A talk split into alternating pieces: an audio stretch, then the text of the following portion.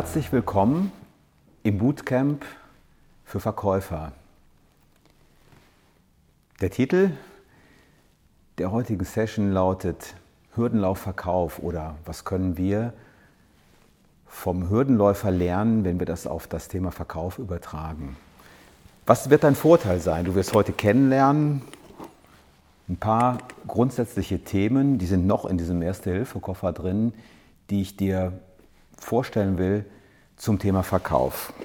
Was du jetzt brauchst, ist Aufmerksamkeit und ein Bierdeckel, denn das, was du jetzt lernst, was du für dich mitnimmst, sollte am Ende auf den Bierdeckel passen. Das Rad des Verkaufs, das haben die Phönizier erfunden, das gilt nicht neu zu entdecken, aber so ein paar Mechanismen, die wir aus dem Bild des Hürdenlaufes übertragen können, möchte ich dir gerne heute vorstellen. Du kennst das, ich erzähle immer gerne zum Anfang eine kleine Geschichte. Und diese Geschichte betrachte sie mal so, als wärst du der Hürdenläufer, sprich der Verkäufer. Es war ein ganz normaler Tag, ich war in Düsseldorf beim Kunden und hatte noch ein bisschen Zeit, die ich dann ganz gerne zum Powershoppen nutze. Es war kurz vor Weihnachten und Weihnachten ist immer so die Zeit, die ist für mich doppelt anspruchsvoll, weil meine Frau hat dort auch Geburtstag und es ist Weihnachten und ich mag sie gerne überraschen mit Dingen, mit denen sie entweder nicht rechnet oder die sie noch gar nicht wusste, dass sie sie braucht. Und irgendwo hatte sie mal so beiläufig erwähnt, ach, dieses Armband, weißt du, dieses Armband mit diesem britischen Karo-Muster, das ist aber schick. In irgendeiner Zeitung, als sie es gesehen hat, war Gar nicht so arg kostbar, aber schön. Und nun stand ich also auf der Kö, das ist für die Kölner die verbotene Stadt, und betrat also recht selbstbewusst dieses Fachgeschäft. Ähm, die Verkäuferin musterte mich eindringlich. Ihr kennt das so, dieser Blick, Pretty Woman. Ja, ihr kennt das. Ihr wisst genau, wie sich das anfühlt. Ich habe damit weniger Stress, weil ich bin ja nur Kunde und ich entscheide ja, was ich am Ende tue. Ich trug dann also meinen Wunsch vor, sagen Sie mal, dieses Armband da im Schaufenster, das würde ich gern mal sehen. Das ist ja wunderschön. Die Verkäuferin schaute mich etwas irritiert an. Äh, das ist Damenschmuck. Ich sage, ah, okay, interessant. Ich wiederhole nochmal meine, meinen Wunsch. Und wie in dem Film Und ewig grüßt das Murmeltier hörte ich mich ein weiteres Mal sagen, dieses Armband, ich würde es gern mal sehen. Sie antwortete, das ist Damenschmuck. Worauf ich dann sagte, wissen Sie, ich kriege gerade so eine ganz ungünstige, beinahe paranoide Angstattacke. Ich fürchte, wir beiden landen in so einer Endlosschleife. Wissen Sie, was ich meine?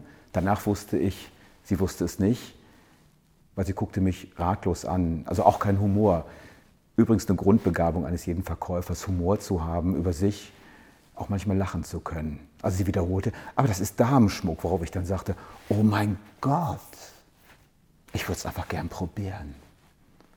Da guckte sie nochmals irritiert. Der sagt, ich glaube, meinem Freund wird es gefallen. Ach so, sagte sie. Ich sag, wieso? Ach so. Sag, mein Freund ist mein Geschäftspartner, dem wird das gefallen, wenn ich es meiner Frau zu Weihnachten schenke. Da war sie komplett raus aus dem Bus und ich habe dann gesagt, ach wissen Sie, kennen Sie Pretty Woman? Weil ich glaube, ich habe wenig Lust, bei Ihnen zu kaufen und bin wie so ein stolzer Pfau aus dem Laden raus. Zu Hause habe ich Sandra diese Geschichte erzählt und sie sagte, Uwe, war das dieses rosa Armband, dieses pinke, dieses Burberry-Armband? Ja, ich glaube ja. Das ist limitiert. Warum hast du es nicht gekauft? Ich gebe zu, ich bin dann doch noch mal hin und es war weg. Ist jetzt die Frage, wer gewonnen oder verloren hat, aber ich erinnere mich gut an diese Geschichte. Was ist nun die Hürde, die der Verkäufer offenbar nicht genommen hat? Was ist die Hürde? Naja, die erste Hürde ist die Annahme in seinem Kopf zu wissen oder zu denken, was er glaubt, was der Kunde denkt und meint und fühlt. Dass es in dem Fall in dem Bereich irgendwelcher psychosexueller Fantasien sich sogar dann abspielte, macht es nicht besser. Die erste Hürde in deinem Kopf ist die Annahme, du weißt, was dein Kunde will.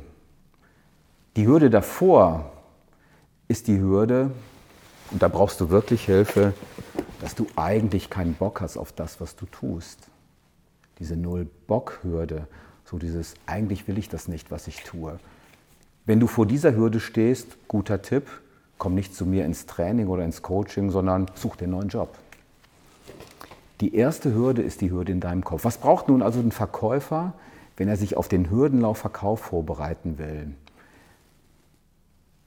Erstmal braucht er eine Idee von, was ist Hürdenlauf? Hürdenlauf geht über eine lange Distanz. Damit der Hürdenläufer gut ins Ziel kommt, braucht er eine ungefähre Vorstellung, wie lang ist das Rennen und wo ist das Ziel.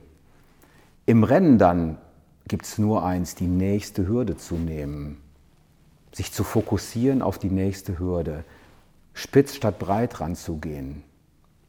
Sonst verlierst du dich im großen Ziel. Das heißt, der Hürdenläufer braucht zwei Dinge.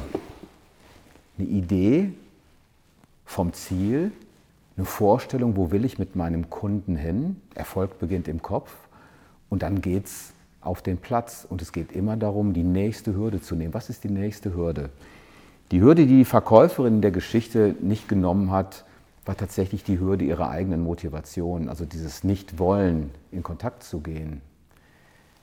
Viele Verkäufer, es ist ihnen gar nicht bewusst, scheitern vor dem Rennen. Kunden kaufen nur bei Sieger, altes Motto, und der Sieger erkennst du an der Startlinie. Da ist eine Menge dran. Wenn du dich also fit machen willst für den Hürdenlauf, kannst du dir jetzt drei Fragen stellen. Erstens, was brauche ich? Zweitens, wie trainiere ich es?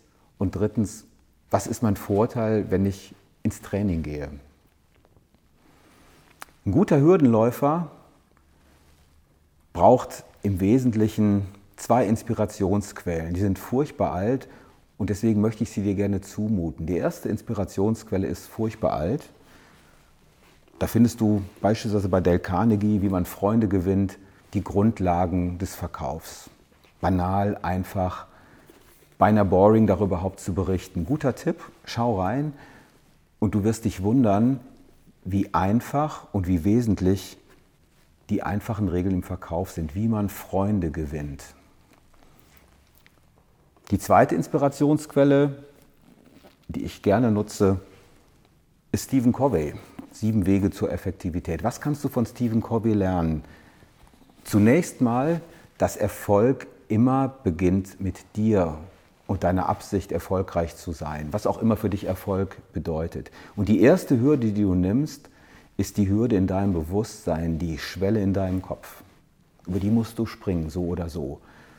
Die einen nennen das den inneren Schweinehund. Langweilig, blöde Geschichte, innerer Schweinehund. Das klingt so, so niedlich. Nein, der Feind in dir sind deine Gedanken, die du dir machst über das, was du denkst, über die Hürde. Wozu nicht einfach springen? Die erste Hürde ist deine Motivation, der Wille zum Erfolg. Stephen Covey nennt das Prinzip, was du dafür brauchst, Sharpen the saw, schärfe deine Säge. Säge schärfen heißt in dem Bild, nutze die Kraft deines Bewusstseins, um zu erkennen, wo dein Engpass ist. Und dein Engpass kann sein, dass du Angst hast vor Ablehnung. Das ist den meisten Verkäufern nicht bewusst. Du weißt, was ich meine. So diese Angst, wirklich zu fragen, diese Angst vor Nähe, um das zu vermeiden, was du als Kind schon vermieden hast. Ablehnung, nicht Anerkennung. Ein guter Verkäufer hat keine Angst vor Ablehnung der kennt nur Ja oder Ja. Wenn du dann diese erste Hürde genommen hast, bist du im Spiel.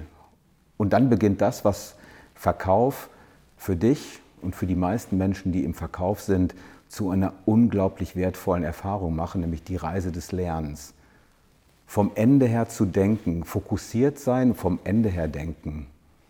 Guter Tipp, bevor du in eine wichtige Verhandlung gehst, bevor du eine wichtige Preisverhandlung mit deinem Geschäftspartner führst, visualisiere das Ergebnis. Wie soll das sein, wenn du rausgehst aus diesem Gespräch?